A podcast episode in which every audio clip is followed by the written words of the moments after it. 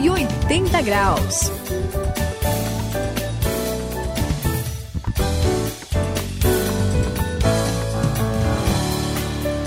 É, pessoal, estamos aqui na virada de 180 graus e todo mundo sabe que saúde e educação são prioridades. Todo bom governo precisa sempre lembrar disso. Tô, tô É errado. Sayão? Tô sendo muito radical? Acho que não, né? Principalmente nos nossos dias, esse cuidado com a saúde pública que o pessoal fala é pra lá de importante. Não acha, Verdade. não, Suzy? Verdade, com certeza, André. E olha que esse problema de saúde pública é hoje mundial, né? Em muitos países, a coisa até que vai bem, É, é né? mesmo. Mas infelizmente nem sempre é o que aconteceu. Imagine só, ainda hoje tem gente que não tem acesso ao hospital. Ai, Olha triste. só, isso é complicado demais, não é, Sael? É, Suzy, é muito complicado e a gente vê a necessidade na, na área da saúde, mas hoje, atenção, não sei se vocês estão ligados Opa. aí no movimento, a gente Vamos lá. vai ver que a história pode ser bem diferente. Nós vamos aqui hoje, no 180 graus, conhecer a história de alguém que viu essa necessidade, olha só, partiu para ação, construiu um hospital Uhum. que até hoje faz diferença na sua cidade. Atenção, hospital é o assunto dos 180 graus e agora a sua atenção vai ser total.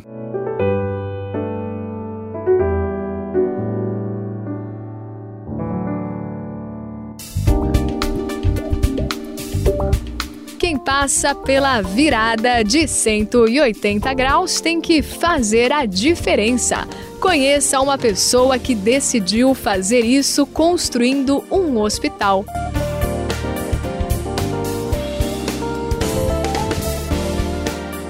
Pois é, pessoal, aqui no 180 graus o Sayão até já começou e eu queria ajudar, queria contar pra Vamos vocês lá, hoje a história do Dr. Parísio. Opa, conta pra gente. Ele era um médico muito bem sucedido, sabe, Puxa. Suzy? E lá pelos anos 40, ele tinha assim uma vida tranquila no estado do Paraná, lá em Curitiba, Uhum. né, uma cidade conhecida, assim por ser muito bonita. Então imagina o vidão que ele tinha. Já ouviu falar dele, Sayão?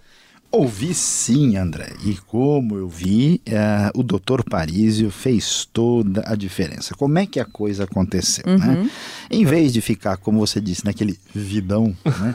desfrutando do bom e do melhor, ele viu a necessidade que havia lá na sua cidade, lá em Curitiba, que tinha, né, como acontece tantas vezes hoje, muita Sim. deficiência na área de saúde, É. naquele contexto também há muito tempo atrás. Claro, claro. E aí o que acontece? O doutor Paris, entendendo que o reino de Deus atinge a nossa vida para fazer da vida dos outros uma vida melhor, ele se sensibilizou e pôs a mão na massa. Que coisa! Conhece a história, Suzy? Conhece, olha, chega de mistério, né? Opa, opa, então vamos lá. Vamos, então Todo conta pra mundo gente. tá curioso, tá querendo saber logo das coisas, né? O doutor Parísio, ele resolveu construir um hospital, gente. Um hospital. É, Puxa, eu acho isso um hospital legal. muito legal. Ele não foi no pequeno, não, né? Não, ele foi direto ao ponto, né? Um hospital para beneficiar muita gente, gente ali da, da cidade de Curitiba.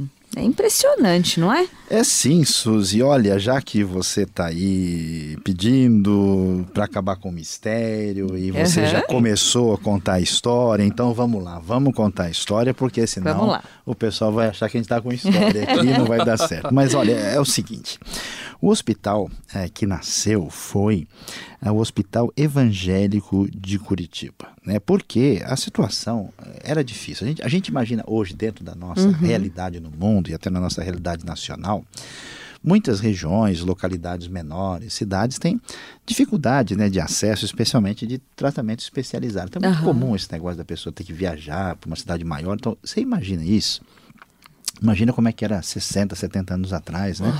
Muito Então, mais difícil. É, assim, então né? muita gente, por exemplo, de Santa Catarina, do Paraná, do interior, né, tinha muita necessidade. E na época, por exemplo, como a gente tem aí São Paulo como grande metrópole, né, numa situação mais necessitada, a gente tinha que vir para cá. Então, o Dr. Parísio, ele inaugurou, né, o projeto demorou, teve tempo, mas para se concretizar, em 1959 foi fundado o Hospital Evangélico de Curitiba para fazer diferença para o reino naquela cidade. Foi muito especial. 180 graus, a virada da sua vida.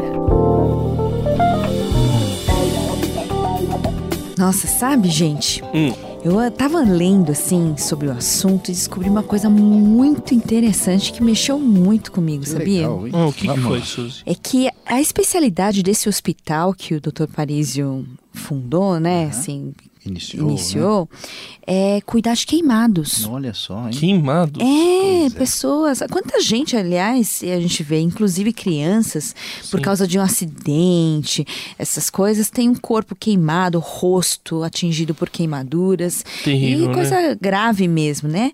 E aí, esse hospital. É uma instituição que reflete o reino de Deus, preocupada com o sofrimento das pessoas. Não cuida só, sabe, de, assim, de doenças, assim, mas assim, assim pessoal é, Sofre- afetado, sof- é, sofrido por causa dos acidentes também, né? Que coisa bonita, né, Sayão? É bonita demais, Suzy. Olha que coisa. Eu, eu fiquei tão assim atingido por tudo que eu vou dizer que a marca feia das queimaduras é modificada pela beleza do Evangelho. É mesmo. Que Coisa, né? lindo. Que legal, né? Olha que coisa. Isso é legal. Mas é importante, André, destacar que tudo isso só foi possível pela diferença que o trabalho do Dr. Parísio teve. Porque, não sei, né? eh, O pessoal Hum. talvez não conhece tanto. Ele era médico de corpos e de almas. Como assim? Porque ele era pastor. Ah, Nossa, que legal. Médico, os dois numa só pessoa.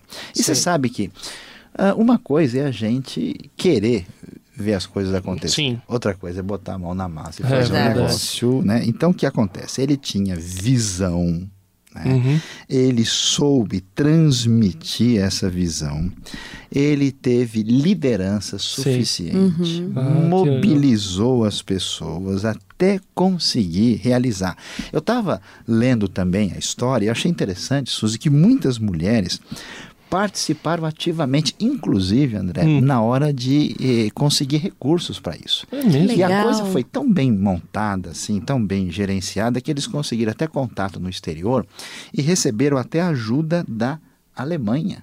Né, para que isso fosse possível. Então foi um projeto que eu fico imaginando todos os aspectos. Ele lidar com o coração, com a administração, com a organização, tudo isso foi uma coisa assim tão especial. E olha, André, tudo aconteceu. Comovente, né? É muito, legal, André. Muito comovente, Saião, porque é, eu imagino um hospital não é uma clínica médica, né? Não é um, um escritóriozinho, né? É, Que você sozinho atende. Verdade. Mas tem pessoas, quer dizer, um hospital, você tem o pronto-socorro, aí você tem os ambulatórios, você tem cirurgia, você tem um monte de coisa, uma estrutura, equipamentos caros. Quer dizer, a pessoa, para se dedicar a fazer isso, porque sentiu a necessidade, sem ver, ver assim, não, não vou ganhar dinheiro aqui, não é porque as pessoas precisam.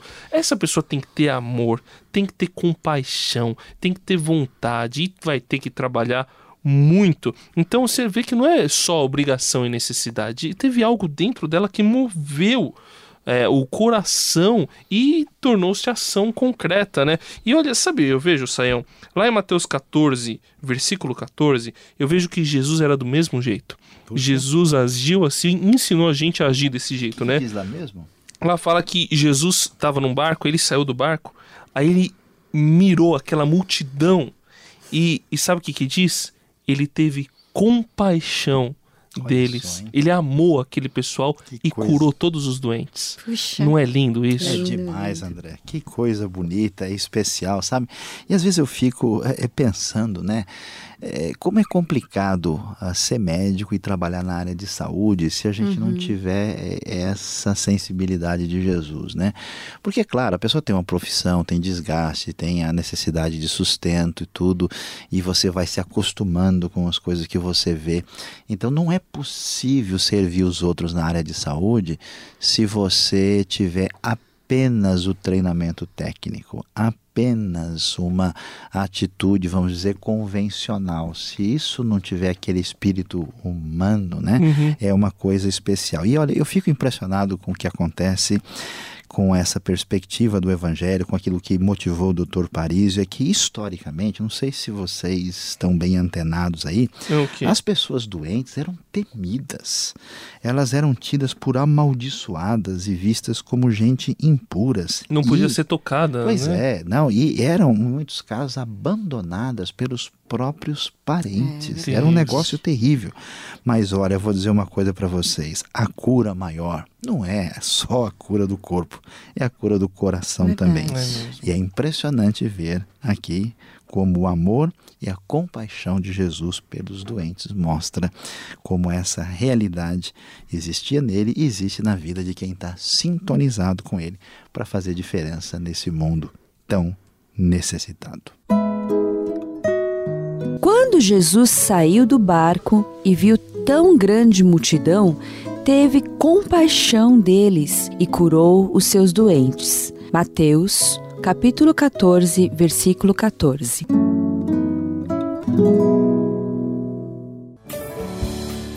Eu sou o André, finalizando aqui é, mais essa parte da virada de 180 graus. A gente tem que lembrar que as pessoas doentes precisam da nossa atitude, elas precisam da nossa ação.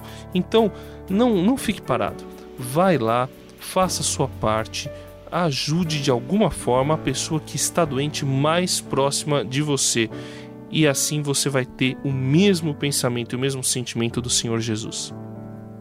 É, eu sou a Suzy no 180 graus, se despedindo. E você que está com novidão, faça como o Dr. Parísio. Deixa essa vida de lado e vá mostrar o que realmente Jesus mostrou por nós, que é o amor, que é realmente a compaixão. Vamos fazer isso? Este foi o 180 graus de hoje. Aqui quem manda suas despedidas é Luiz Saião. Como nós aprendemos hoje através do exemplo da história do Hospital Evangélico de Curitiba. Todo mundo que de fato recebeu Jesus no coração só pode seguir o caminho da compaixão, que parte para a prática e para a ação.